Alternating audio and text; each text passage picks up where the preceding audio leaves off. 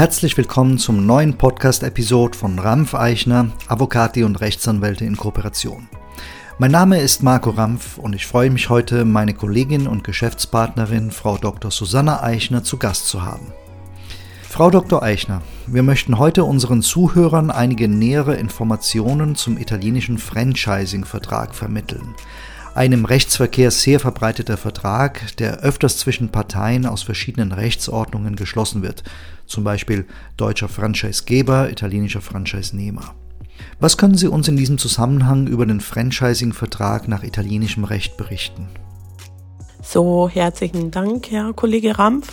Ja, der Franchising-Vertrag ist im italienischen Recht äh, hauptsächlich durch das Gesetz Nummer 129 aus dem Jahre 2004 geregelt. Die Bestimmungen dieses Gesetzes gelten für alle Franchising-Verträge, die ab dem Zeitpunkt seines Inkrafttretens am 25. Mai 2004 im Staatsgebiet geschlossen werden. Die zu jenem Zeitpunkt bereits bestehende Franchisingsverträge mussten innerhalb eines Jahres ab Inkrafttreten des Gesetzes an die neuen Vorschriften der Gesetznormen angepasst bzw. neu abgeschlossen werden. Mhm.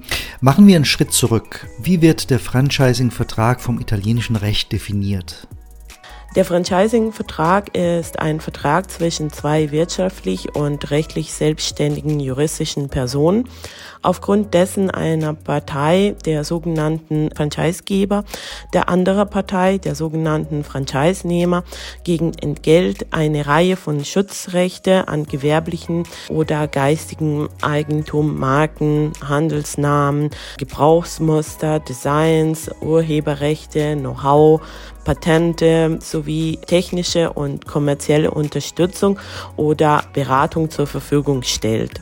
Mit dem Franchising-Vertrag wird der Franchisenehmer zum Zweck der Vermarktung bestimmte Waren oder Dienstleistungen des Franchisegebers in das Franchising-System des Letzteren aufgenommen, das aus einer Vielzahl von Franchisenehmer besteht, die in einem bestimmten Gebiet dann tätig sind.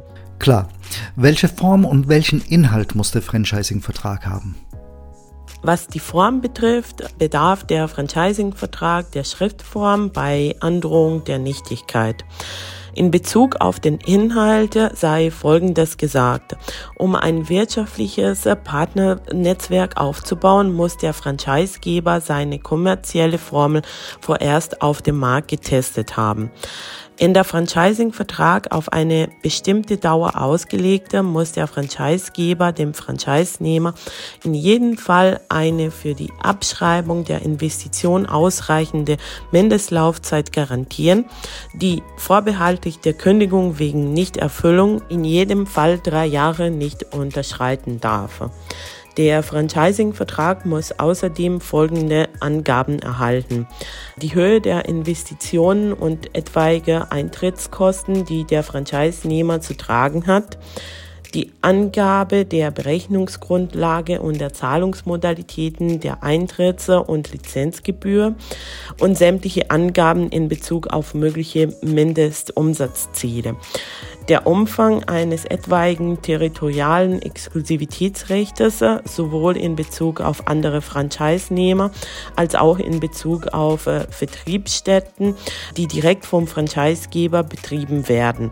Genaue Angaben zum Know-how, äh, das der Franchisegeber den Franchisenehmer zur Verfügung stellt die mögliche Anerkennung des Beitrags zum Know-how durch den Franchisenehmer, die vom Franchisegeber angebotenen Dienstleistungen in Bezug auf technische und wirtschaftliche Unterstützung, Planung und Schulung, die Bedingungen für die Verlängerung, Kündigung oder mögliche Übertragung des Franchising-Vertrags.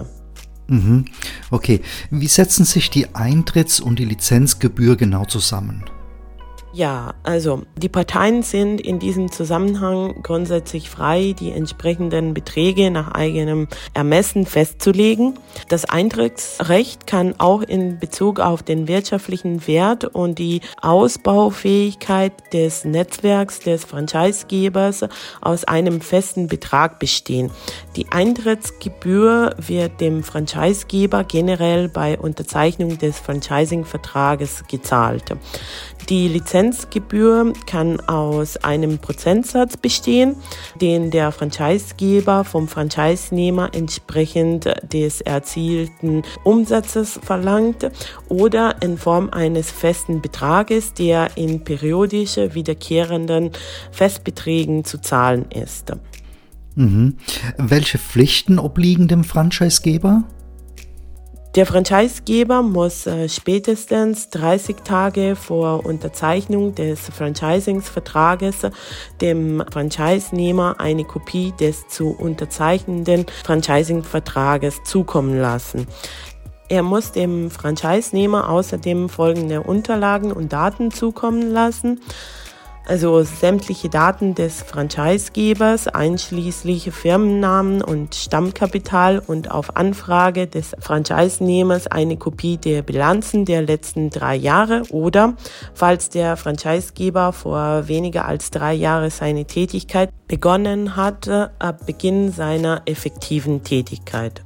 Dann Angaben hinsichtlich der zur Verfügung gestellten Marken inklusive deren Registrierung oder Hinterlegung eine detaillierte Beschreibung der Tätigkeit des äh, Franchisegebers, eine Liste der zu jenem Zeitpunkt bereits aufgenommenen Franchisenehmer sowie eine Auflistung der Vertriebsstätten, die vom Franchisegeber direkt betrieben werden, Angaben bezüglich des äh, jährlich wachsenden Franchisenehmer Portfolios und äh, der jeweiligen Standorte während der letzten drei Jahre oder falls der Franchisegeber seit weniger wie drei Jahren seine Tätigkeit begonnen hatte, ab Beginn seiner Tätigkeit.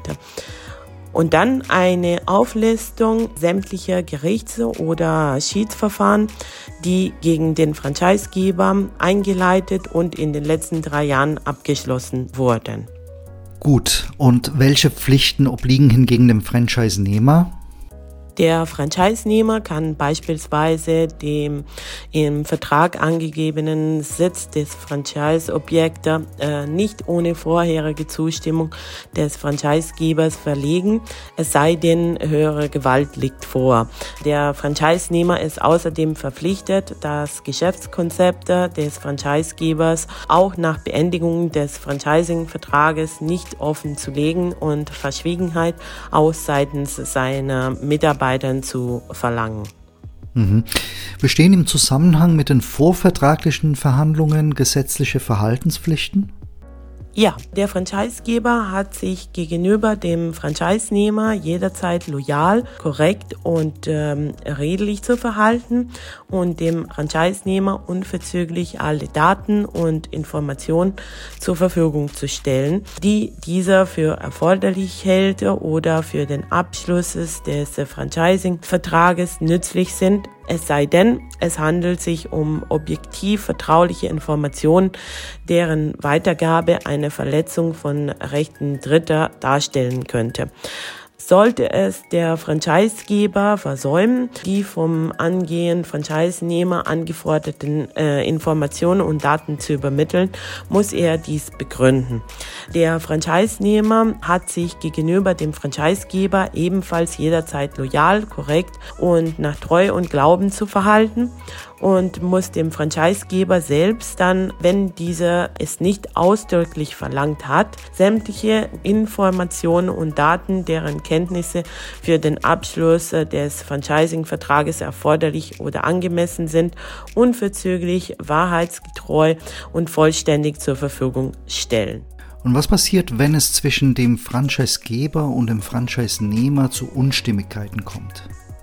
Bei Unstimmigkeiten können die Parteien vereinbaren, dass vor der Anrufung der Gerichte ein Schlichtungsversuch vor der Handelskammer, in deren Bezirk der Franchise-Nehmer seinen Geschäftssitz hatte, unternommen wird.